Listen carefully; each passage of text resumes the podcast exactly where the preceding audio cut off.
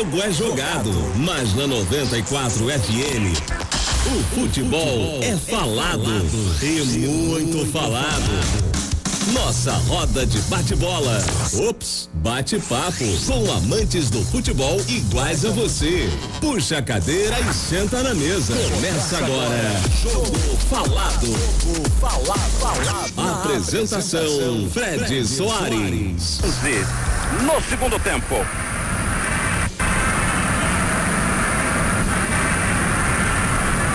Mazolinha. Entrou na área. Cruzamento. Maurício.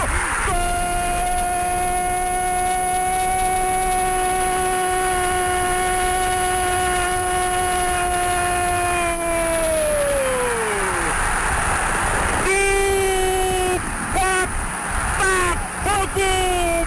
Maurício! Camisa número 7! Aos 12! Segundo tempo de jogo! O Maurício deixa muita gente chorando! Tem gente chorando no Maracanã! Alegria da torcida do Botafogo! Tá ficando próximo um título que há 21 anos não pinta! Olha só que festa, que loucura! Ô Márcio Guedes! Pois é, você viu a jogada do Mazolinha, foi muito boa. Boa tarde, gente. Hoje é dia 28 de março de 2021, começa agora mais uma edição do Jogo Falado. E é uma edição uh, que eu vou dedicar inteiramente ao dono dessa voz aí que vocês ouviram há pouquinho. E eu tô falando do meu querido amigo Paulo Stein grande narrador esportivo dos anos 70, 80, 90, sobretudo aqui no Rio de Janeiro, né? Mas muito conhecido também Brasil afora e que ontem nos deixou, infelizmente se somou a esse número enorme de pessoas que estão perdendo a vida no Brasil no último ano. Ele que era um querido amigo, como eu acabei de falar, mas acima de tudo um tremendo de um companheiro, não só meu, mas de toda, pelo menos duas gerações de jornalistas que tiveram a oportunidade de trabalhar com ele nos últimos anos. Ele foi ele foi durante muitos anos narrador principal da equipe da TV Manchete, mas antes passou pela Band, passou também pela TV Brasil, pela ESPN, pelo Grupo Globo, sempre com muito destaque, sempre com muita competência. É um jornalista na essência, começou no jornalismo, no, no jornalismo impresso, atuou no Jornal dos Esportes, também no Estado de São Paulo, aliás, fazendo até um caminho diferente da maioria dos narradores do, do Brasil, né, dos que se destacaram na televisão brasileira, porque a maioria tem origem exatamente no rádio e o Paulo Stein teve origem nos jornais e conseguiu se destacar de uma forma maravilhosa. Como eu disse aqui, era um grande amigo é, que passou por muitos percalços nos últimos anos, sobretudo depois da extinção da TV Manchete, onde ele teve, como eu disse, grande destaque, mas nunca por conta disso deixou de ser um grande companheiro, sempre mostrando interesse em nos ajudar. Vários jovens, eu estava falando aqui com meu amigo Marcelo Valente antes de entrar no ar, me chamou muito a atenção da quantidade de jovens jornalistas que se manifestaram tristes por conta do passamento dele, exatamente por tê-lo tido como companheiro em algum momento. Eu sempre costumo dizer que o Paulo era um conselheiro quando eu comecei esse programa aqui na Rádio Roquete Pinto. Ele foi uma das primeiras pessoas a entrar em contato comigo, elogiar pelo início do programa, dar toques, dar sugestões. E a gente sempre procurou seguir porque quem tem a oportunidade, como eu tive, de ter um amigo desse, com uma larga experiência, com um tremendo conhecimento de televisão e de imprensa de uma forma geral, eu tinha mais é que ouvir. Né? E, e, e lembrando, o, o Paulo, além de ter participado dos grandes momentos do esporte brasileiro nas últimas três décadas, ele também protagonizou aquela que talvez tenha sido a maior mesa redonda, ou pelo menos num período recente, né? Não vou nem falar dos anos 60 ou 70, porque eu não vi, mas no período recente da maior mesa redonda de TV aberta na televisão brasileira, uma mesa redonda que tinha Paulo Stein, que tinha João Saldanha, que tinha Armando Marques, Zagalo, que tinha o Márcio Guedes, que está na TV Brasil, que durante tanto tempo trabalhou com ele, vocês puderam ouvir rapidamente aí a referência que ele fazia durante essa narração, enfim. E acaba sendo uma, uma, uma notícia que deixa a gente muito triste, pegou a gente completamente de surpresa. O Paulo já tinha uma idade avançada, 73 anos, portanto fazia parte do chamado grupo de risco. Mas estava em casa e eu troquei mensagens com ele na última quinta-feira e na última quarta, perdão, e aí só depois eu soube que ele foi internado na quinta e a doença evoluiu muito rapidamente e enfim, acabou dessa forma aí é, nos afastando desse querido grande amigo. Vou pedir o auxílio aqui do meu caro Luiz Marcelo para a gente rodar mais um pouquinho daquela narração histórica. Aliás, uma das narrações que ele mais gostava, porque ela foi muito importante né, na vida profissional dele, porque representou ali o fim do jejum dos 21 anos do Botafogo, um dos títulos mais importantes na história desse clube. E realmente ele botou toda a energia, toda a garra, toda a alegria dele para fora, exatamente naquela transmissão.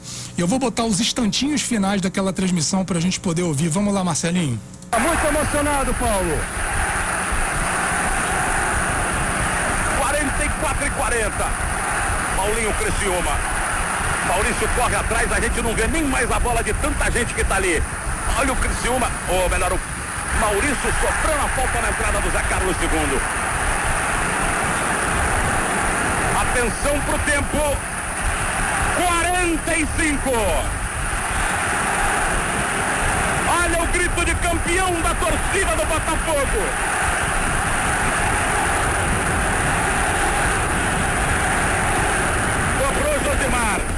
Tirou o Aldair. Sobra do Luizinho. Bateu.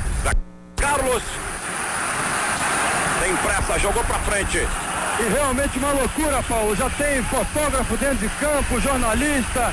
Olha aí! Quando termina a partida! Botafogo campeão! Invicto!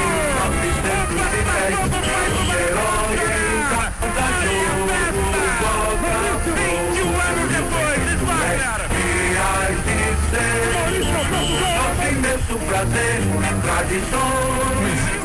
Pois é, pois é, esse foi o finzinho da, daquela narração. A gente deixa aí um pouquinho de fundo o hino do Botafogo. Tenho certeza que a torcida do Botafogo guarda com muito carinho aquele momento. E um momento que foi apenas na voz do Paulo Stein, que fique bem claro, naquele ano a TV Manchete transmitiu com exclusividade o Campeonato Carioca. Você encontra no YouTube umas narrações do Galvão Bueno, mas a Globo não transmitiu aquele jogo. Foi uma, foi uma narração que foi editada posteriormente. O Paulo, um profissional polivalente como ele era, como eu disse, ele veio do jornal, então quem trabalhou em jornal sabe bem o que eu estou falando. Você aprende a fazer tudo ali. E você aprende muito a se reinventar, a se adaptar a novas funções e tal. Em 1984, alguns meses depois de inaugurada a TV Manchete, ele já contratado, já narrador da TV Manchete, recebeu uma incumbência que para ele era uma grande surpresa. Que era assim: você vai transmitir o Carnaval do Rio de Janeiro. O Paulo não é de uma família sambista, nada disso, não era aquela pessoa que vivia intensamente o mundo do samba e o mundo do carnaval. Mas recebeu aquela missão com muito carinho, foi estudar, foi trabalhar e se tornou talvez a voz mais querida do povo do samba, do povo do carnaval, se tornou mangueirense exatamente por conta disso. Paulo que também era tricolor, gostava muito do Fluminense, aliás, no, a fotinho dele na, no WhatsApp não era a foto dele, era uma imagem com o escudo da, do Fluminense e um escudo da, da Mangueira. E e ele me diz, e ele me disse em algumas oportunidades que uma das grandes alegrias que ele teve foi exatamente ter transmitido aquele desfile de 84. E a Mangueira também, assim como o Botafogo vinha de um jejum de mais de uma década sem, sem títulos, o Botafogo tinha duas décadas. E ele narrou o desfile campeão da Mangueira e narrou a apuração que deu o título à Mangueira. E foi muito bonito que o presidente de Jalma, já falecido, quando acaba a apuração e é dada a nota 10 que consagra a vitória da estação primeira, o presidente Djalma vai até o Paulo Stá e dá o seu primeiro depoimento a ele e nas milhares, sei lá, milhões de conversas que eu tive com o Paulo, foi uma das histórias que ele me contou e eu trago esse momento aqui agora pra gente ouvir. Vamos lá, Marcelinho. Opa, podemos, Marcelinho? Estamos ajeitando aqui, probleminha, muito áudio hoje aqui para rodar, mas vale a pena, porque é tudo em homenagem ao nosso grande Paulo. Posso ir, Marcelo? Vamos nessa, vamos ouvir o momento em que a Mangueira foi campeã do primeiro carnaval da passarela do samba e o Paulo Stein narrou. Imperatriz Leopoldinense, 8, nota 8. Beija-flor, 8, nota 8. Estação Primeira de Mangueira, 10, nota 10. Mangueira, campeã, 208 pontos.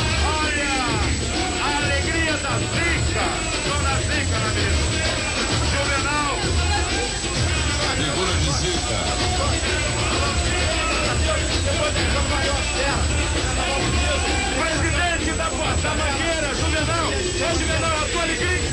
Agradeço a vocês toda a imprensa pelo carinho que sempre botaram com a nossa. Muito obrigado. Alegria demais. Tudo bem, cara? A Mangueira está de parabéns. Parabéns pelo carnaval. Samba no pé, vitória do samba, vitória uma segurança da mangueira em volta do Juvenal. Realmente. Aí está Pois é, foi um momento emocionante na vida do Paulo, um momento que certamente também emocionou demais a imensa nação mangueirense que havia 11 anos não era campeã do carnaval. E o Paulo, a partir dali, conseguiu também construir esse público nesse, ne- nesse nosso querido mundo do samba. Um outro momento muito importante da carreira do Paulo, meu caro Marcelo Valente, que já está aqui conosco. Aliás, boa tarde, Marcelo. Boa tarde, Fred. boa tarde a todos. Marcelo, que é de uma geração mais jovem, mas conheceu o Paulo, né? Não, eu me certamente. lembro, eu me lembro dele, na TV Manchete, inclusive. É, ele, se eu não me engano, fez a cobertura da Copa de 98, que a Manchete, se eu não me engano, não cobriu, mas faz, cobriu, não transmitiu os jogos, mas Sim. cobria, né? E eu me lembro muito, muito bem dele, Márcio Guedes também, após é, em outras emissoras de TV. Infelizmente aconteceu isso com ele. É bem lamentável, eu tô vendo a tristeza que sua, né? Que era um grande companheiro seu. Ontem a gente até conversou brevemente no WhatsApp. né? Amigo, amigo mesmo, daqueles que me permitiram que eu passasse a frequentar a casa dele, conviver com a família. É, você falava de Copa do Mundo. Um outro papo que eu tive com o Paulo foi a chance que ele teve de narrar uma Copa do Mundo, né?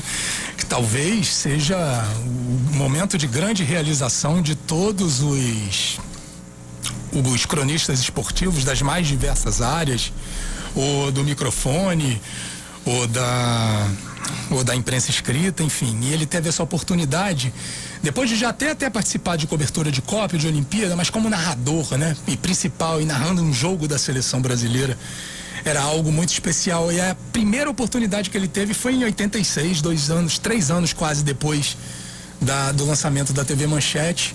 Essa emissora transmitiu a Copa do Mundo do México em 1986. O Brasil estreou contra a Espanha e o Brasil venceu 1 a 0 gol de Sócrates e ele narrou essa partida e a gente vai ouvir agora. Vamos lá. Rolando jogada pro Júnior. Edson corre junto dele. Levou, bate Júnior.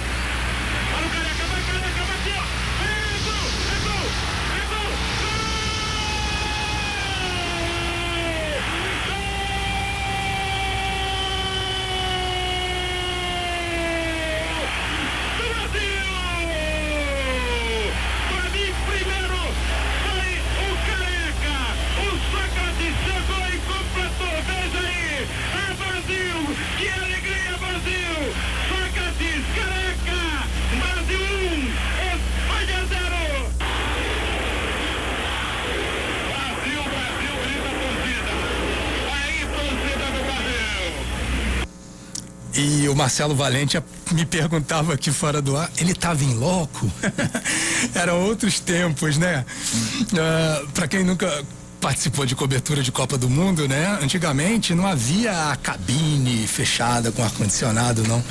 Era uma bancada e os narradores das emissoras brasileiras ficavam ali, lado a lado, e com o barulho da torcida no cangote. E e certamente isso dava muito mais emoção, né? Muito mais entusiasmo na narração. E esse foi o primeiro gol narrado pelo Paulo em Copas do Mundo, né? Brasil 1, Espanha 0, estreia do Brasil naquela Copa de 1986. O Paulo, Marcelo, tinha uma outra característica que o diferenciava dos demais narradores esportivos da televisão, que era o seguinte: o Paulo Ele, exatamente por ter vindo da mídia impressa, a preocupação dele era muito mais com o relato, com a informação. Né? Eu não estou fazendo aqui uma crítica a um estilo ou a outro. Os narradores de televisão e os de rádio tradicional é, tradicionais, eles se inspiraram muito nos narradores do passado, que usavam de bordões, muito entusiasmo, muita alegria. O Paulo tinha entusiasmo, tinha alegria, mas, por exemplo, não criou bordões, por exemplo. Né? Ele tinha preocupação muito mais do relato, do cuidado com a informação. E um dos mais importantes furos de reportagem que aconteceram no futebol brasileiro foi dado exatamente pelo Paulo Stein numa transmissão, uma coisa raríssima, um narrador conseguir se atentar para um fato e que depois repercutiu e que acabou ajudando o Brasil a se classificar para a Copa do Mundo de 90. Eu falo do episódio da fogueteira, lembra? Goleiro, para quem não lembra e é mais jovem, é, o, houve um incidente durante o jogo Brasil e Chile pelas eliminatórias da Copa de 90 no Maracanã. Um, um foguete foi atirado no gramado por uma senhora, depois ficou conhecida como a fogueteira. Faleceu também. E o goleiro do Chile, então, Roberto Rojas, que depois veio para São Paulo, se tornou membro da comissão técnica do São Paulo, ele tinha uma gilete por debaixo da luva e se cortou propositalmente para dar a impressão de que aquilo tinha causado problema que poderia culminar com a eliminação do Brasil. E o Paulo, durante a transmissão, ele percebeu que havia algo de errado ali. E graças a uma câmera exclusiva da TV Manchete, todas essas cenas foram registradas e o Paulo hoje relatou em tempo real. E esse material foi usado pela FIFA no julgamento do caso, que absolveu o Brasil e que eliminou o Chile, e mais ainda, afastou o Chile por dois anos das competições da FIFA. E, e, essa peça a, a acabou sendo muito bem utilizada dentro do julgamento. E o. Roberto Rojas, no, no, na ocasião, acabou sendo banido do futebol. Banido do futebol. Ele foi completamente afastado do futebol, nunca mais teve a oportunidade de atuar como jogador, voltou a atuar como membro de comissão técnica. Foi treinador de goleiros do São Paulo. Por um curto tempo, foi inclusive treinador do São Paulo. E esse relato tão importante, né? E fruto também de mais uma história que ele me contou, eu vou dividir agora com vocês. Uns três minutinhos, mas que vale muito pena, a, pena a gente ouvir, até por uma questão de registro histórico. Vamos lá. O Rojas caiu fora, do, o foguete caiu do lado dele, a luz colorida, e não, foi, não, não houve explosão. Caiu do lado dele. Ele imediatamente aproveitou o lance. Mas, Paulo, ele podia ter, ter atingido ele caído. Poderia, eu, por isso que eu estou dizendo para você, eu não vi. Mas ali eu estou vendo o fato a, a, a, grama ainda chamuscando e ele distante pelo menos ali uns 70 a 80 centímetros da onde sai a fumaça. Agora veja só, a entrada em seguida da do, do, do médico da seleção chilena é, precedida, é, é, ela foi precedida antes né, ali da, da presença dos jogadores.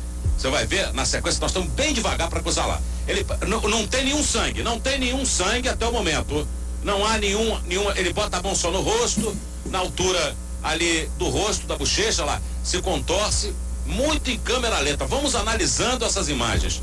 Não há nenhum sangue, não há nenhum sangue. Outra coisa, foguete, se fosse explosão, poderia ocasionar uma, uma, uma lesão. Mas, ô Paulo, pela reação dos jogadores chilenos, acho que houve ah, algum. Ah, tava armado. Todos, mas todos ao mesmo peraí, tempo. Peraí, Márcio, vamos, olha lá. A mala, a maleta do médico. Jogou no chão.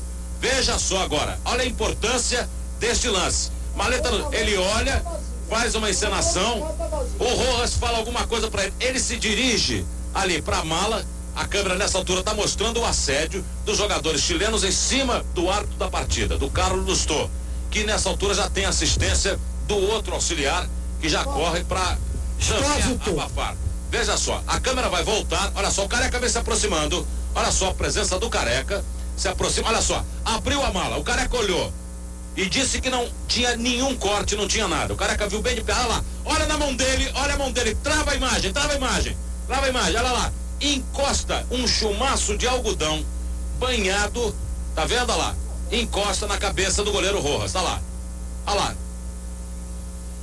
olha lá, olha só, olha só, ele, ele começa a esfregar o rosto do Rojas, o, o Vera, número 8, se coloca na frente do ângulo da câmera, veja só, O careca das costas, vê que não, não move nada de anormal, porque ele até se despreocupou, né? Aí volta, olha bem, olha, olha a distância que o careca tá vendo a cara do Rojas. Olha só. Olha lá. Aí você vê a repetição do lance, é o tape do ocorrido. Olha lá. Aonde o foguete cai e o Rojas está. A essa altura aqui tem mais de um metro de distância. Ele vai aos poucos no vira-vira do corpo, se aproximando lá. Ele gira para cima da fumaça. Eu não tenho, realmente não vi, não quero dar um depoimento em falso de que não bateu no goleiro. Não vou dizer isso porque realmente eu não tenho essa afirmação para dizer a você que está acompanhando a Rede Manchete. Aí o tumulto continua, o goleiro no chão, o Carlos Lustô está aqui na frente com os braços na cintura, as mãos na cintura, né? Ele fala com o Yannis, número 14, ali está o Astego. Olha só. Olha aí. E, nós vamos agora para a imagem externa do Maracanã. Vamos lá. Pois é, pois é. é. Então foi esse o fato muito importante que teve a participação direta do Paulo Stein. Ele me conta até que foi feita uma verdadeira operação de guerra, porque à noite havia um programa na TV Manchete, o presidente da CBF foi até a sede da TV Manchete aqui na Praia do Flamengo para pedir a fita, para a fita ser levada já no dia seguinte pela manhã para Zurich, na Suíça, onde seria usado como peça na, na ação que seria movida pela CBF, que acabou absolvendo, né, ou impedindo o Brasil de ser eliminado da Copa do Mundo e punindo o Chile, como eu disse. Bom, enfim. Essa foi uma homenagem que a gente procurou fazer para o Paulo Stein hoje, né, meu querido amigo, ele que vai ser cremado agora no fim da tarde lá no Caju. A gente não pode comparecer, né? Por razões óbvias, né? Estamos com medidas de restrição sanitária aqui no Rio de Janeiro. Então, já que eu não poderia comparecer ao velório do meu amigo, eu resolvi fazer essa despedida aqui em público, com muito coração, com muito afeto, com muito agradecimento. Um beijo para ele, onde quer que esteja. Um beijo para Natasha, filha, com quem eu tive a oportunidade também de trabalhar. Um beijo para Viviane, a querida e lutadora esposa que permanece firme e forte nos rumos da família. Enfim, é, é uma bela página que é virada na história da comunicação esportiva brasileira e eu tenho muita honra, muito orgulho de ter podido conhecer esse homem chamado Paulo Stein. Ele me passou legados e ensinamentos que eu vou guardar para o resto da minha vida com todo o coração. Obrigado, obrigado, Paulinho, obrigado, Paulo Stein. Um beijo para você. Três horas e onze minutos no Rio de Janeiro. Jogo Falado. Debate de futebol com quem ama futebol. Jogo Falado. Jogo Falado. Fred Soares comanda o papo. Debate de futebol com quem ama futebol na 94 FM. Jogo Falado 94 FM. Pois é, gente. Vamos tocando o barco daqui. Eu tenho certeza que meu amigo Paulo não gostaria muito que eu ficasse muito triste aqui no microfone, não. Vamos lembrar outros momentos do Paulo Stein aqui durante o programa. Um deles eu tenho certeza que vai emocionar muito meu amigo Marcelo Valente. É né? um momento histórico também na vida, na história do Vasco. Mas vamos começar a falar do que aconteceu com o futebol, com os clubes do Rio de Janeiro nessa rodada do Campeonato Carioca. Lembrando que a gente ainda tem um jogo para acontecer daqui a pouco. Botafogo entra em campo para encerrar né, essa sexta rodada do Campeonato Carioca. Lembrando que na sexta-feira nós tivemos a vitória do Volta Redonda sobre o Fluminense, né? Ontem nós tivemos o empate do Vasco com o Madureira em 2 a 2 uma partida incrível, porque o Vasco chegou a abrir 2 a 0 e, e, permitiu que o Madureira chegasse a um empate no momento em que o Vasco tinha tinha faca e o queijo na mão para conseguir mais uma vitória no campeonato. E tivemos um empate também inesperado do Flamengo contra o Boa Vista ontem no combalido campo lá do estádio de Bacaxá, né? Que tá tendo jogo todo dia ou pelo Campeonato Paulista, Copa do Brasil, Campeonato Carioca. Nossa mãe do céu, esse gramado não vai aguentar muito tempo. E hoje, né, como transmissão da Rádio Roquete Pinto, a gente vai ter Nova Iguaçu e Botafogo no estádio Elci Rezende de Mendonça, o estádio de Bacaxá. Mais uma vez vai ter a sua grama bastante pisada hoje. Com a narração do nosso Ricardo Neto, os comentários do Jorge Ramos, as reportagens do Antônio Jorge e o plantão do Anselmo Veríssimo. Então não percam a partir das 18 horas aqui na Roquete Pinto. Mas agora a gente vai falar do Flamengo, meu caro Valente.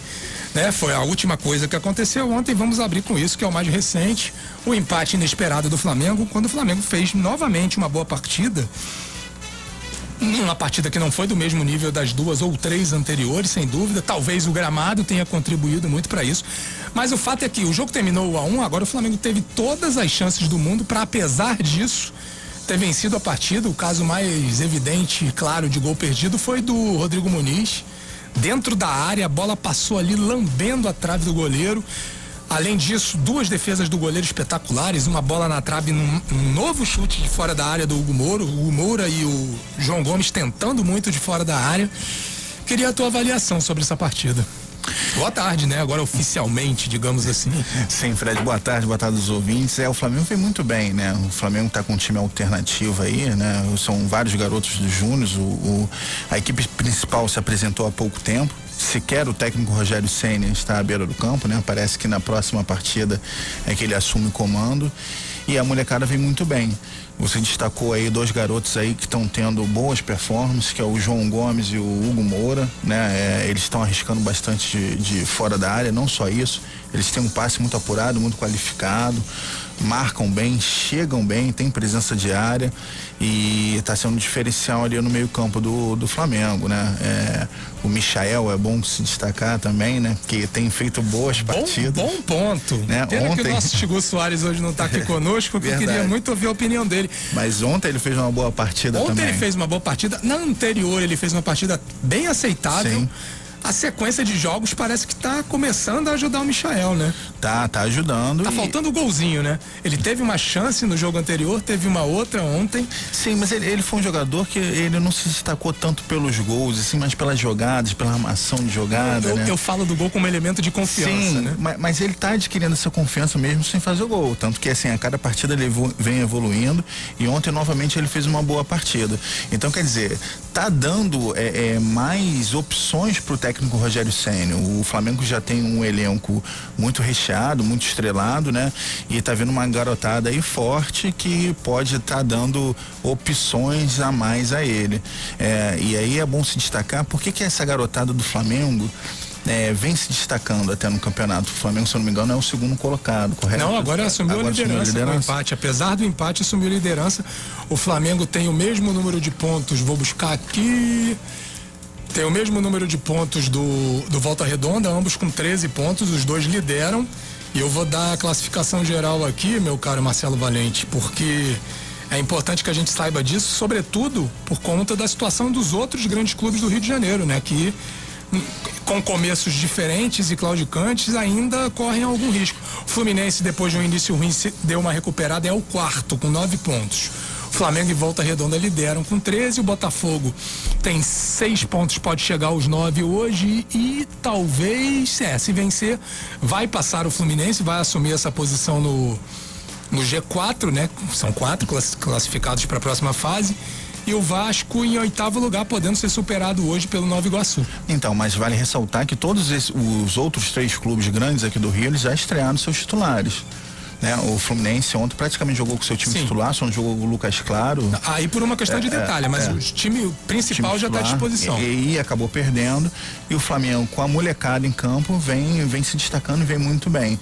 E aí é bom é, é, destacar por que, que isso acontece. Porque o sarrafo do Flamengo, eu acredito, está muito lá no alto. Então esses jogadores estão tendo coletivo o tempo todo com o time titular. Não agora. Não, mas isso já desde, desde o ano passado. Ano passado. Então, quer dizer, é, você aumenta a sua margem, uhum. o, o, o, seu nível. É a história do nível de competição, né? Com certeza, um coletivo que eles façam com o time do Flamengo, mesmo que seja o reserva, é muito maior, por exemplo, que um jogo com Boa Vista ou de repente com Madureira, entendeu?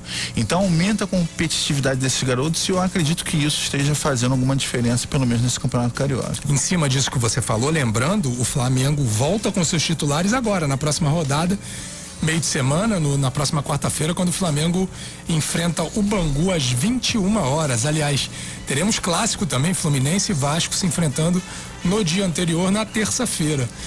E o Botafogo enfrenta o Madureira na quarta-feira às 17 horas. Bom, pelo menos não vai estar tá tanto calor assim como estava ontem no jogo do Vasco, né?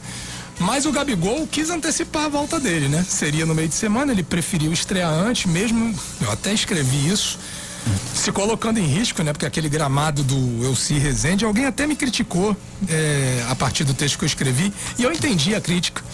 Porque, poxa, vocês ficam falando desse jeito, parece que o jogador é de porcelana. O crítico aí tem razão. É, é o campo que tem para jogar, tem que jogar. O grande problema é que o Flamengo tem que pensar que agora, no dia 11 de abril, vai ter uma, uma disputa contra o Palmeiras, valendo taça e mais um título, vale dinheiro. E o Flamengo já provavelmente não terá um centroavante, que foi o Pedro, que sofreu uma lesão muscular no transcorrer da semana, tá fora, né? Ou esteve fora ontem. Pode ser que volte contra o Palmeiras, mas é complicado. E aí o risco de perder o Gabigol, mas o Gabigol resolveu se arriscar e ontem teve bem mal, né? É, teve duas oportunidades que eu me lembro, assim, foram duas oportunidades que ele desperdiçou, mandou para fora. Teve mal, mas assim, ele né, acabou de voltar no período de férias, né? Não foi um período tão grande assim, mas de qualquer forma, é um período que o jogador para, descansa, quer dizer, o, o, esses, os profissionais, eles vêm numa toada muito grande durante, durante o ano todo, uhum. trabalhos físicos quase que diariamente, né? E aí, eu, por um momento que ele pare, mesmo que seja 10 dias, quando ele volta, ele volta sentindo um pouco a diferença. E também ele tá jogando com jogadores que ele não está habituado a jogar, né? É um time diferente, é um time modificado, mas eu acho que vale a pena, sabe? Assim, eu pelo menos gostaria de ter no meu meu time um jogador que, olha, eu quero antecipar a minha volta. Você vê que o cara tá com vontade, o cara tá com ambição. É uma temporada que vem, é uma temporada muito importante do Flamengo. Vai disputar, é, é, são diversas competições e você vê um jogador assim, tão afim de jogar, mesmo que seja o campeonato, combalido do campeonato carioca, e o cara quer entrar em campo, quer, quer entrar em forma o mais rápido possível, eu acho isso interessante também. Eu, eu, pelo menos no meu time, eu gostaria de ter uma pessoa assim. Lembrando que a volta do time principal significa também a volta do técnico Rogério Ceni ao banco do, do, do, do Flamengo na próxima rodada. Então, o trabalho para valer começa na próxima rodada nesse duelo contra o Bangu. Você falou, Marcelo, da questão do combali do Campeonato Carioca. Poxa, mas acreditem, o Campeonato Carioca já foi um baita campeonato com alguns dos melhores jogadores do Brasil atuando aqui no Rio de Janeiro, alguns do mundo, podemos dizer assim. E eu vou falar de um deles aqui, agora que teve um golaço narrado pelo nosso querido Paulo Stein. Isso aconteceu em 1989, jogo válido pela Taça Rio. Não sei se você lembra desse jogo. Flamengo 3, Botafogo 3. O incrível jogo em que o Flamengo vencia por 3 a 1 e encaminhava ali a conquista do título carioca e permitiu o empate ao Botafogo com um gol de empate sendo marcado contra pelo Gonçalves, que então era jogador do Flamengo. E aí ele saiu, foi jogar no México e quando voltou, voltou para defender o Botafogo e fez uma trajetória muito bonita. Fez história no Botafogo. No clube alvinegro, né? Mas naquele dia ele marcou um gol contra, mas não é desse gol que eu tô falando, eu tô falando do gol que abriu o placar naquela partida, gol de Zico, simplesmente ele, Arthur Antunes Coimbra num jogo que foi comentado por João Saldanha, aliás, que dupla, hein? Paulo Stein e João Saldanha, meu Deus do céu. Vamos ouvir essa narração do Zico. Campeonato Carioca de 1989, Flamengo 3, Botafogo 3. O gol do 1 a 0 marcado por Zico. Botardo tá em cima, recua, recuando o jogo pro Zinho. Leonardo, fechando pro Zico.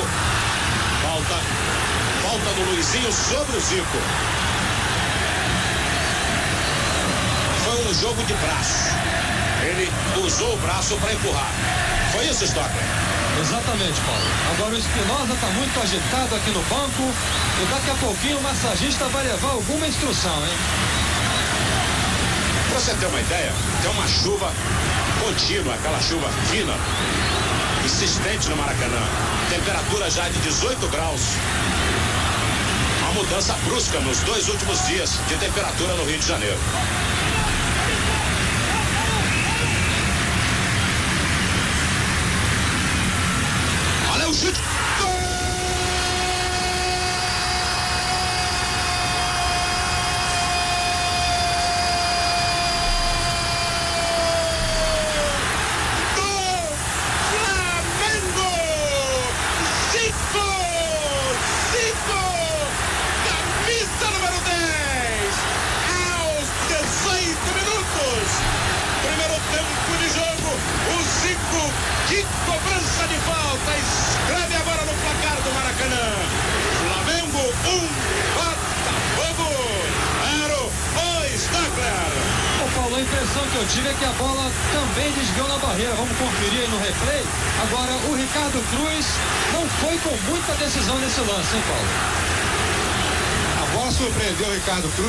Ele esperou alguma coisa mais colocada, sei lá.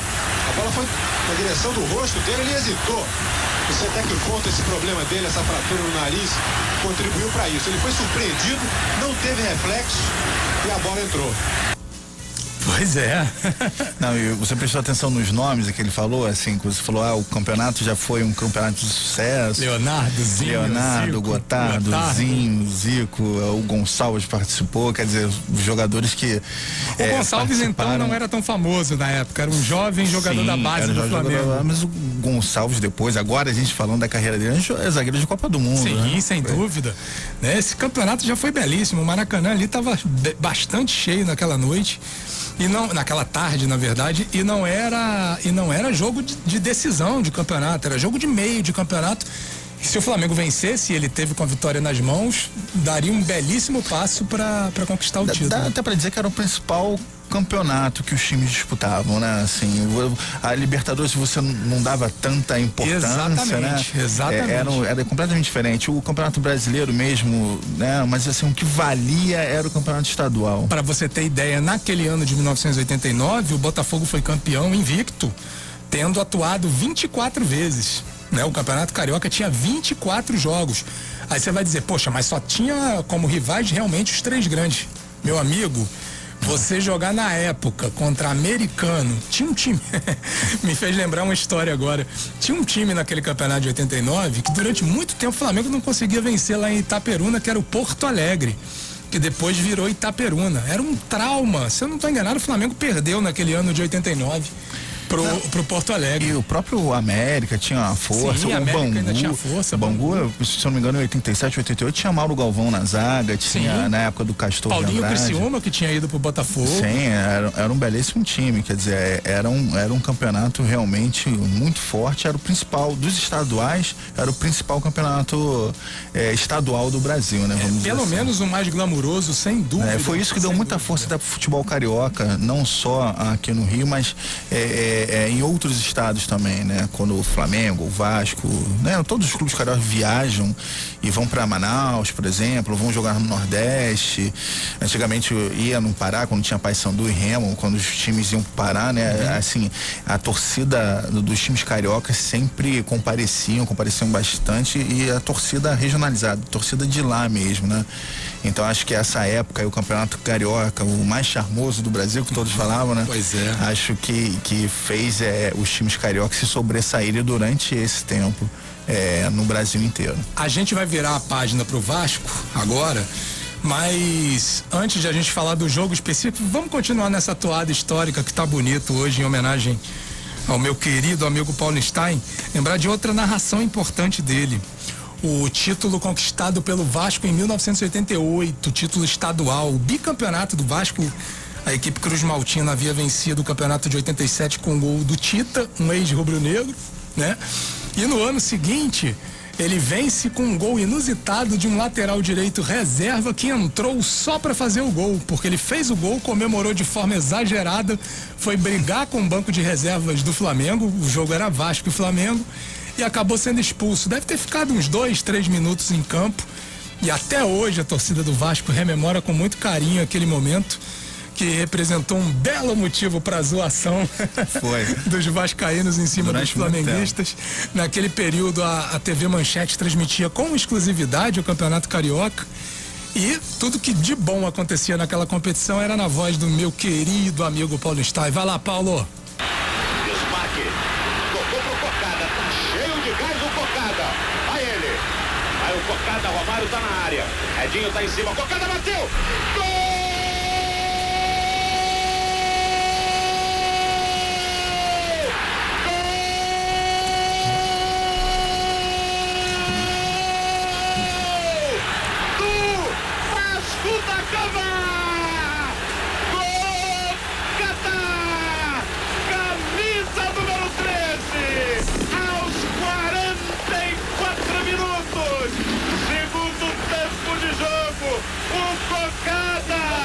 Assis o Flamengo, tirou a camisa, fez festa. Veja aí o gol da vitória, o gol do bicampeonato do Vasco da Gama. focada! Ele tá tirou a camisa, tá colocando de novo, bocada. Como é que faz colar? Ele tá aqui no banco do Flamengo. Focada brigando no banco do Flamengo. Foi lá, desacatou o banco do Flamengo. Então, mostrar. Ninguém quer falar aqui no banco.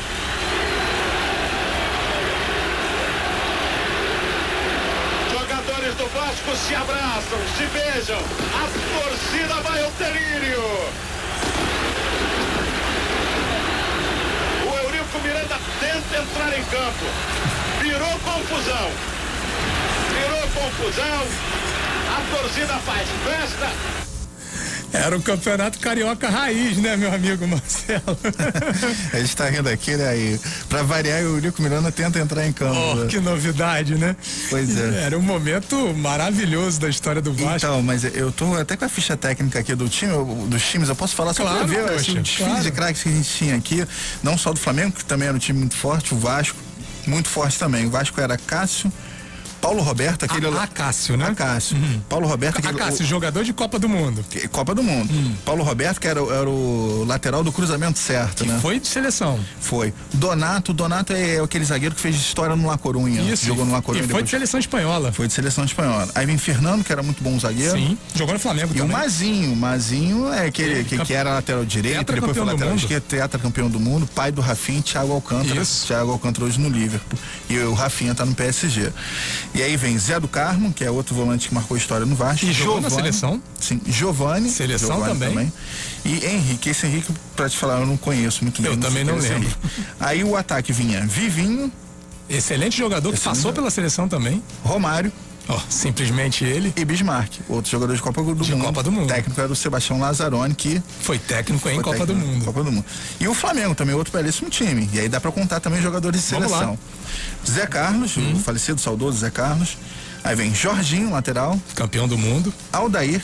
Campeoníssimo do mundo. Titular. Edinho, que não foi campeão do mundo, mas é excelentíssimo. Três zagueiro. Copas do Mundo. Três Copas do Mundo.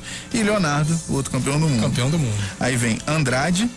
Seleção. Né, que, e, aliás, uma injustiça não ter ido a 82. Sim.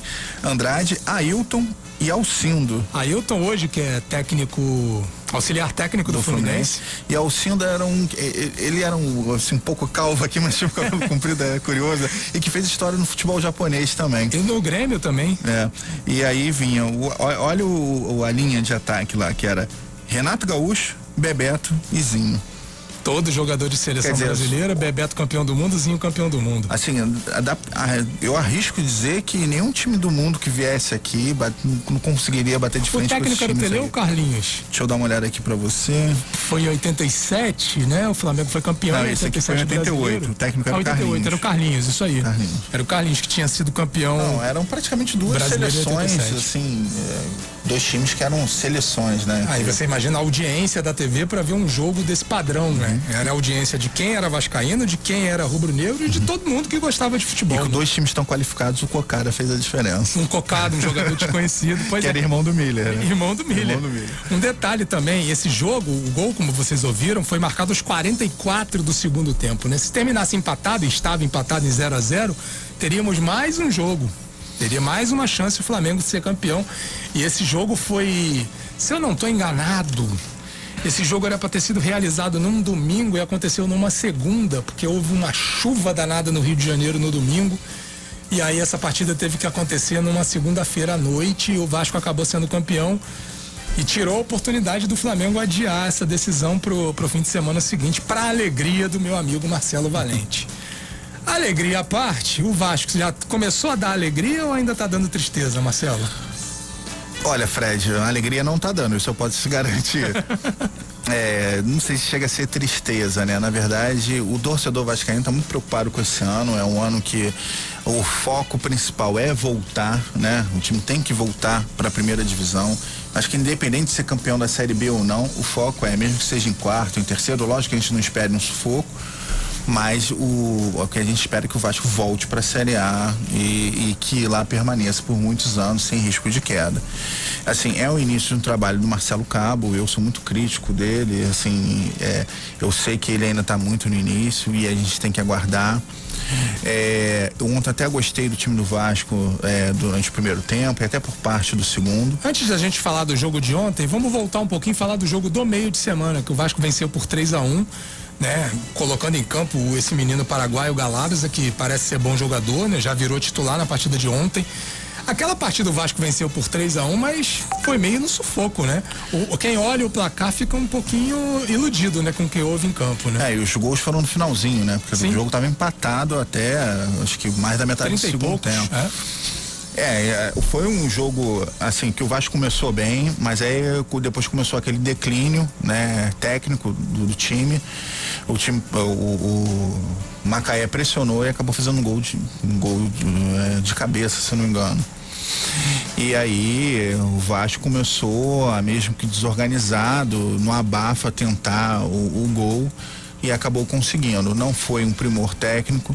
O Vasco ainda tem diversos problemas e o, o que me incomoda um pouco é a insistência com determinados jogadores, inclusive Thales Magno, que fez, que fez outra péssima partida. É, Impressionante, ele... né? A impressão que dá é que o Thales Magno acaba jogando pelo nome, mas ele não construiu esse nome todo, né? Não. Ou então as opções são muito fracas, não é possível. Então, mas esse foi o grande problema. Esse setor do campo, é, os pontas, né? Que são jogadores que tem que armar, tem que construir, fechar, finalizar. É, esse foi o grande problema do Vasco no último campeonato brasileiro. O Vasco tinha Thales Magno, tinha o Gabriel Peck, é, que entrava de vez em quando, e você não tinha outras opções. O Iago Pikachu por vezes jogou ali e não conseguiu dar a qualidade necessária. Uhum. E o Vasco ressentiu muito dessa peça, né? Que é uma figura que hoje em dia é fundamental na equipe de futebol. É, e a insistência com o Thales Magno agora, nesse momento, nesse trabalho do, do Marcelo Cabo, isso causa uma certa irritação. E ele está sendo agora muito criticado pela torcida. Eu acho que o Vasco deveria preservar um pouco esse jogador. Ele teve diversas oportunidades. Dificilmente você vê um jogador com tantas oportunidades como o Thales Magno teve e não está conseguindo é, corresponder.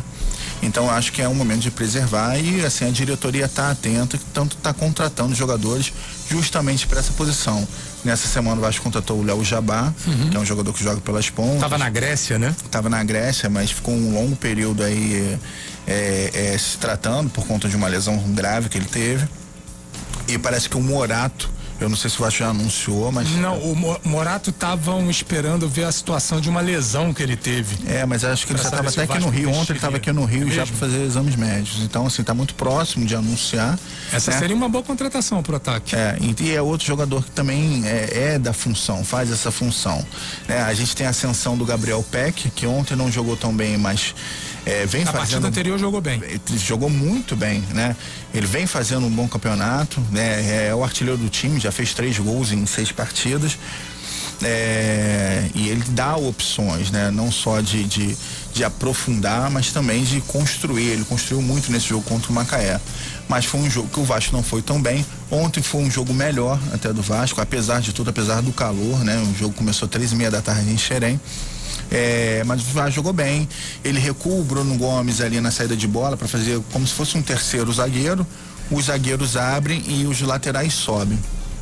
E o Vasco até construiu. Não teve oportunidades claras assim, mas teve lá suas oportunidades, controlou bem o jogo, fez 2 a 0 É aí que eu queria chegar, com 2 a 0 a favor, né? E aí você, no bate-papo antes do programa aqui, você me alertou pro tempo técnico, né? E a televisão registra exatamente o que o treinador está falando e ficou bem claro que o que o bravo Marcelo Cabo pediu para o time dar aquela recuada, não marcar mais tanto no campo do adversário e alegou a questão do calor. Eu concordei, porque realmente você jogar três e meia da tarde no Rio de Janeiro, né, já passamos até do, do, do, período mais pesado do verão, mas é impressionante como está fazendo mais calor agora, exatamente. Tava um calor danado. Você tem dois gols de vantagem. Ele não estava certo, não, Marcelo? Ah, Fred, é, é quando a gente tá falando, né? Tá, você sabe a minha resposta. Assim, eu tô perguntando é, para algo que a gente já discutiu. Já discutiu. Eu achei que ele estava certo. O Marcelo acha que não e vai dizer agora por quê. Não, assim, lógico que o calor tem que ser levado em consideração, né? Mas estava calor para as duas equipes, tanto o Vasco quanto o Madureira. Mas uma tinha dois gols de vantagem. Tinha dois gols, mas assim, se você tem a oportunidade de fazer, você tem um time superior, o time do Vasco é superior ao time do Madureira, né? E se você tem a oportunidade de fazer três, quatro, é, você tem que continuar insistindo. Isso é a competitividade. Esses técnicos estrangeiros que vêm aqui para o Brasil, é, é, eles são assim, é, eles são elogiados muito por isso. O Jorge Jesus, quando esteve aqui, foi elogiado por isso. Porque o Flamengo abriu uma vantagem confortável e não se acomodava, uhum. continuava. E é uma competição. O Vasco está lá atrás na tabela, o saldo de gols é importante. Então, assim, eu, eu, eu não faria aquilo. Eu, assim, na, na hora lá, você põe na mesa, né? Você pondera as coisas, realmente calor. Mas assim, é começo de campeonato. O Vasco tem um time muito jovem. É uma garotada que subiu recentemente do Júnior. É uma garotada que está acostumada a jogar nesses horários, até horários piores. Você sabe que time Júnior, eles costumam jogar 11 Sim. horas da manhã, meio-dia, que os garotos estão no campo jogando. Verdade.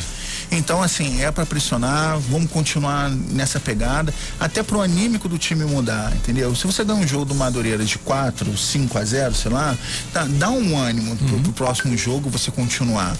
Então, Principalmente com, uma, com, uma, com outro bom desempenho do menino Galarza, né? Um belo jogador, né? É um jogador que, que merece ter algumas oportunidades, não só ele, eu também gosto muito do Caio Lopes. Apesar de que o Caio Lopes, quando tem entrado, tem decepcionado um pouco, não tem praticado um bom futebol, acho que ele até displicente em certos momentos, algumas trocas de passe que ele deveria dar com mais precisão e ele acaba relaxando um pouco, tá, tá, perdendo muita bola, mas é um jogador que eu enxergo muito potencial nele, né? Então você tem um meio campo ali com o Bruno Gomes, você tem o Galarza, você tem o Caio Lopes, você tem o André que é o titular, mas que eu acho que ele já deveria estar tá começando já a também sair um pouquinho do time para aparecer essas caras novas aí. Então, assim, como eu disse, começo de trabalho, mas ele mandou o time dar uma relaxada e o time fez exatamente o que ele pediu. Deu uma relaxada, tomou um 2 a 1 um, passou da começou conta, a né? ser pressionado e tomou o empate e por pouco não toma o terceiro gol. Então, é, e ele ficou um pouco descontrolado à beira do campo. Eu não sei se você notou depois, ele começou Isso a reclamar, boca com o árbitro. Começou a bater boca com o árbitro, com o banco, se eu não me engano, com, ou com o quarto árbitro, ou com o Alfredo Sampaio, que é o técnico do Madureira. E ele teve até que ser contido por um membro da comissão técnica do, do Vasco e ele até empurrou o rapaz lá, tira a mão de mim, sabe como é que é? Então assim, demonstrou um certo descontrole, um destempero, né, por um jogo de campeonato carioca. Então assim, eu enxergo a passagem do Marcelo Cabo no Vasco com muita preocupação. Quem diria, hein? Um começo de temporada, que coisa louca. Pro Madureira foi ótimo o resultado, porque a equipe agora está em terceiro lugar com 10 pontos, só atrás mesmo de Flamengo é, e Volta Redonda. Só para ressaltar também ele a insistência com algumas peças assim que nulas e que irrita a torcida também. Por exemplo, Thiago Reis. É um menino que sempre entra, não faz absolutamente Nossa, nada. Ele perdeu um gol no Thiago, semana. Thiago Reis era reserva do Rio Ibamar. Então você vê que assim, o, nível em que estavam as coisas. Então o Thiago Reis entra. E assim, não só nesse partido ele perdeu um gol incrível, mas nas outras também ele perdeu assim, gols assim, na, ele e o goleiro tudo bem, você pode falar da falta de, de, de, de, peças, né, que o elenco tem, mas eu colocaria o Laranjeiro. O Laranjeiro ontem entrou, mas fazendo uma função diferente, mas bota o menino. O menino, quando entrou, é, quando tiveram que apostar nele, ele correspondeu. Então, por que não tenta é, com ele, né? O Vasco, quando começou o campeonato, é, o Siston é, estreou com o Vasco, é, botou esse menino todo para jogar, mas ele tentou dar uma encorpada no time, botar alguns jogadores que são jovens, né? É, apesar de tudo são jovens, mas que já tinham uma certa rodagem no time principal, como o Lucas Santos, o próprio Thiago Reis. E o primeiro tempo do Vasco contra a Portuguesa na estreia foi um assim, horroroso. Então o que, que, ele fez? Ele mudou logo a equipe, ele tirou logo os dois. Tirou o Lucas Santos, tirou o Thiago Reis, botou o Laranjeiras e o outro menino agora, o, se não me engano, o João Paulo, eu não, não vou me recordar o nome o time melhorou consideravelmente, entendeu? Tanto que já na segunda partida o Siston já não vem mais com o Lucas Santos nem com o Thiago Reis.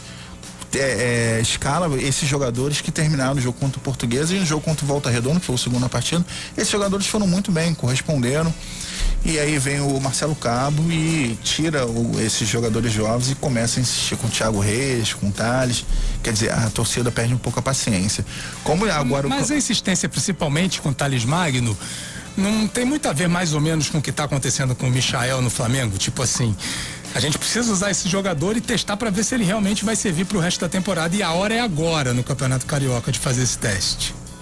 Mas o Michel tá correspondendo. Sim, sem dúvida. É, o Thales não. Mas ele continuaria mesmo assim, que não tivesse correspondendo. O, o Michael, mas, mas a, a, diferença é o seguinte: o Michael foi reserva a temporada inteira do Flamengo. Se você pegar, ele é reserva. Ele entra de vez em quando. Ele entra com faltando 20 minutos para acabar o jogo, faltando 15. O Thales Magno não. Ele teve uma temporada inteira de 2020 titular e não correspondeu. Ele entra de 2021 com moral de titular também também não vem correspondendo. Então tá na hora de, de, de dar uma afastada, de ver outras opções ali, entendeu? É, é para que o, o time do Vasco comece a rodar. Infelizmente, o jogador que surgiu como uma promessa, né? Fez um bom jogo contra o São Paulo. Teve um jogo também um, contra o Fortaleza, que deu uma lambreta lá, né? E a torcida adorou aquilo. E de lá para cá não fez mais nada teve uma teve lesões no meio, né? Ele teve sofreu uma, duas lesões, é, se recuperou, mas nunca conseguiu apresentar o mesmo futebol. Então acho que essa insistência o Vasco tem que começar a modificar e vamos ver se esses jogadores contratados conseguem suprir é, é, ali essa posição ali que realmente foi uma posição muito carente para o Vasco. E só falando do Marcelo Cabo, é, Campeonato Brasileiro agora houve a modificação, né? Que você só pode ter dois técnicos durante a Série B também. É, foi assim, aprovada também aprovado. pela Série B. Então, assim, eu, eu já começo a ficar preocupado e acho que a, a, própria diretoria já começa a ligar um sinal de alerta já para ver se ele começa o campeonato. Porque ah, se ele começar. É, eu tenho minhas dúvidas. Meu Deus do céu, mas diante da nova regulamentação. Isso é um faz todo... meu, né? Não, não tudo bem, mas diante do, do, do novo regulamento, pensar dessa forma faz todo sentido né? Já que você só vai poder ter duas trocas no campeonato, não é na temporada, é no Sim. campeonato, então você pode trocar antes para você poder substituir duas vezes se for o caso, mas né, é, é, é, pensar de uma forma retrógrada, né? Mas enfim, lembrando que o Vasco volta a campo né, na próxima terça-feira para enfrentar o Fluminense. Nesse clássico a gente vai falar do Fluminense daqui a pouquinho, porque é hora de a gente lembrar de novo o meu querido amigo Paulo Stein. Naquela Copa de 86, né, que foi a primeira Copa dele narrando, né, narrando como narrador principal, uh, ele teve a oportunidade de narrar o gol que foi eleito o gol mais bonito daquela Copa do Mundo. Aliás, que concorreu ao prêmio de gol mais bonito da Copa. O gol mais bonito da Copa foi do Maradona, né? Se eu não estou enganado, o Paulo também narrou, agora eu não estou lembrando. Mas o segundo gol mais bonito foi marcado pela seleção brasileira, Josimar lateral direito, ele entrou no terceiro jogo contra a Irlanda do Norte, o Edson, que era lateral do Corinthians, se machucou, ficou fora da Copa do Mundo por conta de uma lesão muscular. O Josimar assumiu a posição e estreou logo com um golaço. Um golaço e que provocou vibração inteira da torcida brasileira e vibração no nosso Paulo Stein, como a gente vai ouvir agora. Careca, Elzo, Josimar tá na direita, bola dele, Júnior, Outra vez o Elzo. Está pressionado. Joga atrás com o alemão. O branco está mais solto na esquerda. Prefere o Josimar. Arrisca de longe e ela.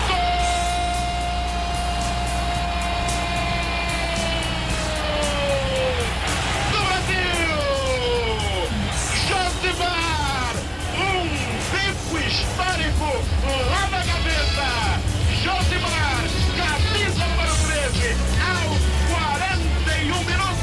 Primeiro tempo de jogo, Josimar escreve agora no placar do estádio Jalisco em Guadalajara.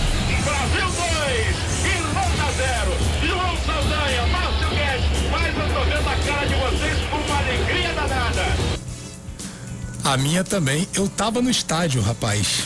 Eu é tinha 12 anos de idade e eu acabei indo lá num negócio na época da empresa de turismo do Rio de Janeiro. Meu tio trabalhava lá, acabou me colocando, eu fui. Era um menino ainda, você imagina aquela coisa maravilhosa, glamour de Copa do Mundo, um calor que você não tinha noção. Meu Deus do céu, era muito sol. Gente, eu pulava em cima de todo mundo na hora daquele gol.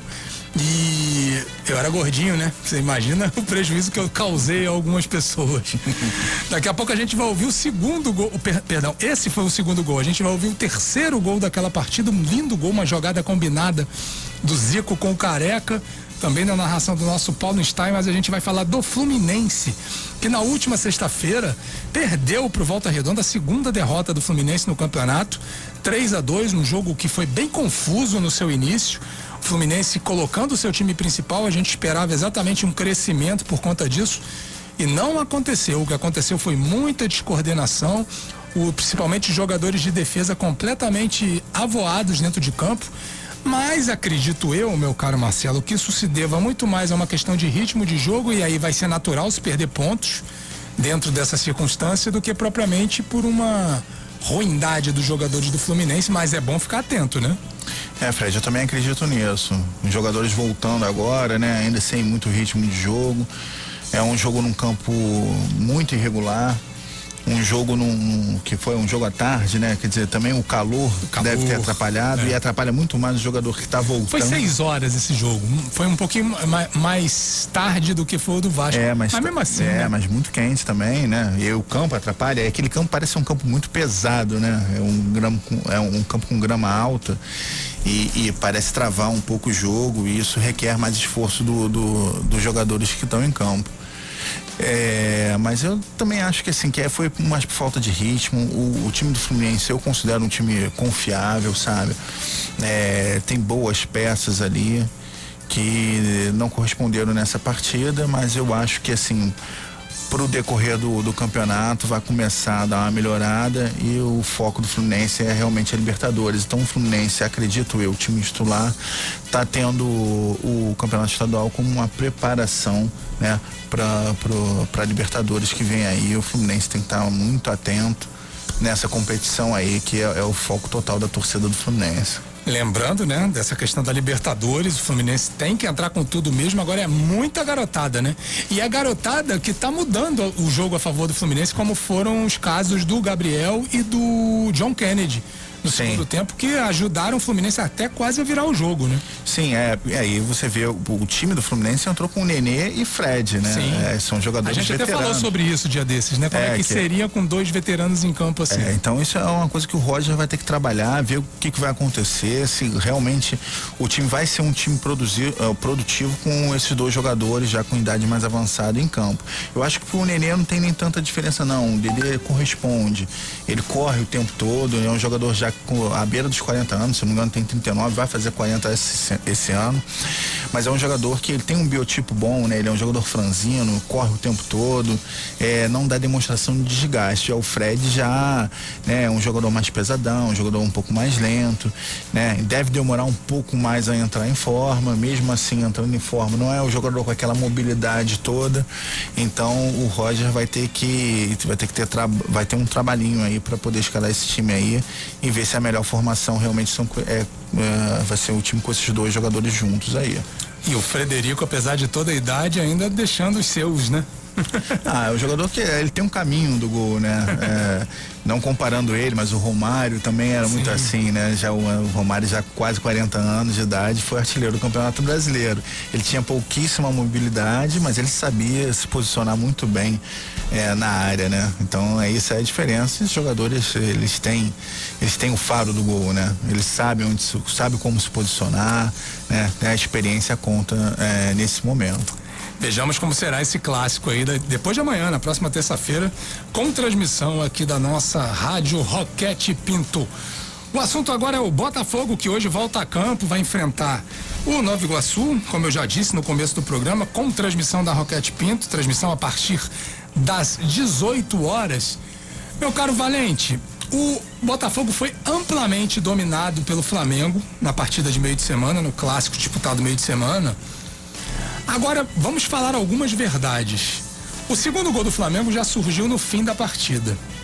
Em um determinado momento do segundo tempo, quando o Botafogo resolveu ter um pouquinho mais de coragem, ele causou alguns transtornos ao Flamengo. Inclusive um suposto pênalti que eu sinceramente não achei, mas foi muito reclamado. Foi? Você achou que foi?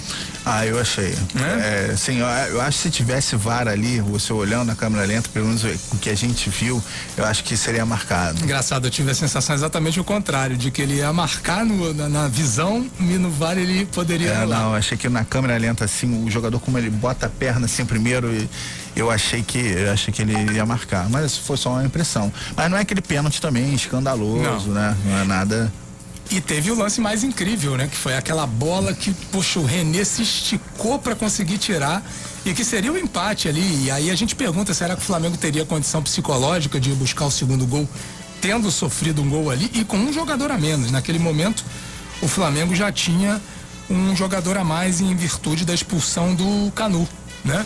Que foi justamente logo depois desse lance. Teve esse lance do. O do, lance do pênalti. Do pênalti, né? O não pênalti. O não pênalti. E aí a jogada continuou, foi um contra-ataque, se não me engano, o Rodrigo Muniz se desvencilhou e aí ele acabou puxando o jogador e aí ele, sofreu, ele recebeu o segundo amarelo, consequentemente o vermelho. Mas o que, o que eu quis dizer com esse preâmbulo todo foi o seguinte. O Botafogo é absolutamente natural para ele que nesse momento histórico da vida dos clubes ele seja dominado pelo Flamengo, mesmo um Flamengo jogando com seu time B. Né? O Botafogo está muito machucado, está muito modificado, está reiniciando o seu trabalho absolutamente do zero depois de um novo técnico ter encontrado terra arrasada. Então é natural num embate com o Flamengo já constituído, campeão brasileiro, né? Como você falou, apesar de reservas, mas um sarrafo muito alto. O nível técnico desses jogadores naturalmente também aumentou. Então era natural que houvesse essa condição a favor do Flamengo e contra o Botafogo. Mas o saldo final, apesar da derrota, em termos de performance, pelo menos na minha opinião, e eu quero debater isso com você, é bem positivo, porque mostra que o Botafogo, contra equipes do seu mesmo padrão técnico, ou mesmo um pouco inferiores, vai poder se destacar, né? E aí já tentando vislumbrar a Série B. Sim, mesmo no clássico contra o Vasco, o Botafogo não foi mal, né? O Botafogo por vezes lá conseguiu controlar o jogo. Tudo bem que o Botafogo ficou um pouquinho mais recuado, esperando o Vasco, mas conseguiu tanto que abriu o placar. É, e foi assim durante boa parte do jogo. Quer dizer, assim, eu, pelo que eu vi do Botafogo, eu não achei o Botafogo um time ruim, não. Eu achei que a, houve realmente um salto de qualidade em relação ao time da temporada passada. Né? Acho que vai melhorar ainda mais, mas de fato é, é um time que que se pegar esses times aí de ponta, o próprio Flamengo, né, é, ele dá demonstrações aí de fraqueza. O Flamengo dominou a partida, né? Em determinado momento, assim, se o Flamengo quisesse até ampliar, teve a oportunidade Sem de ampliar dúvida. o placar.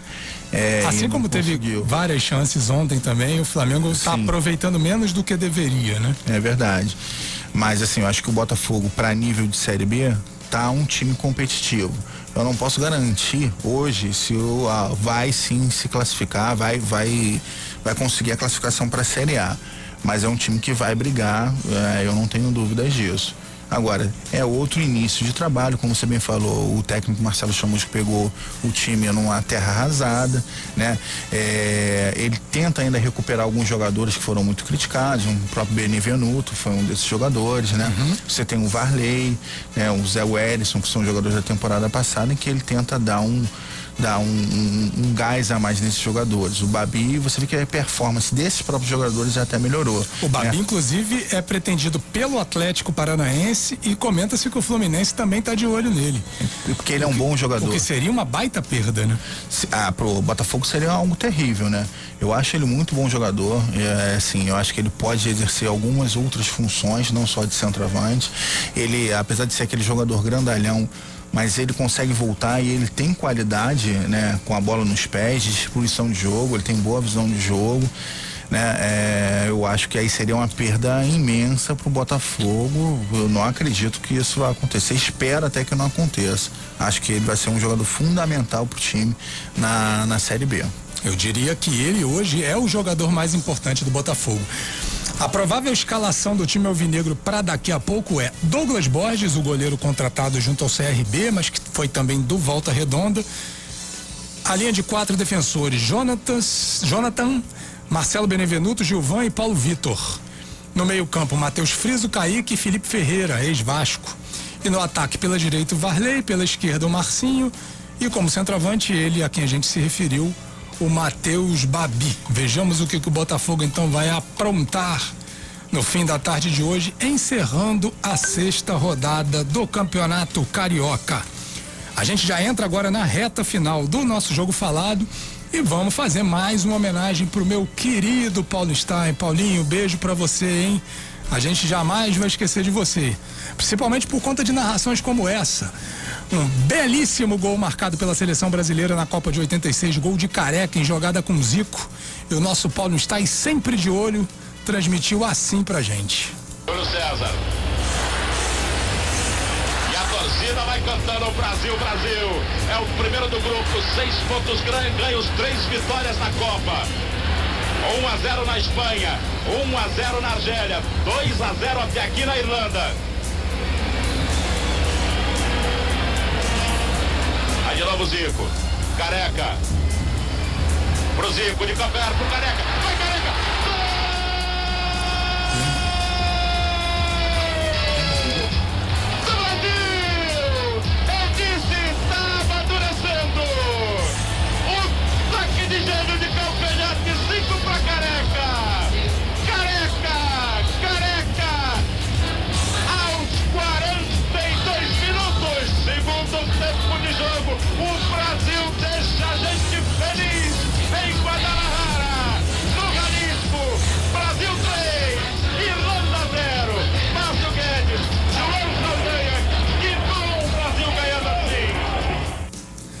Pois é, Márcio Guedes e João Saldanha, que bom ver o Brasil ganhando assim.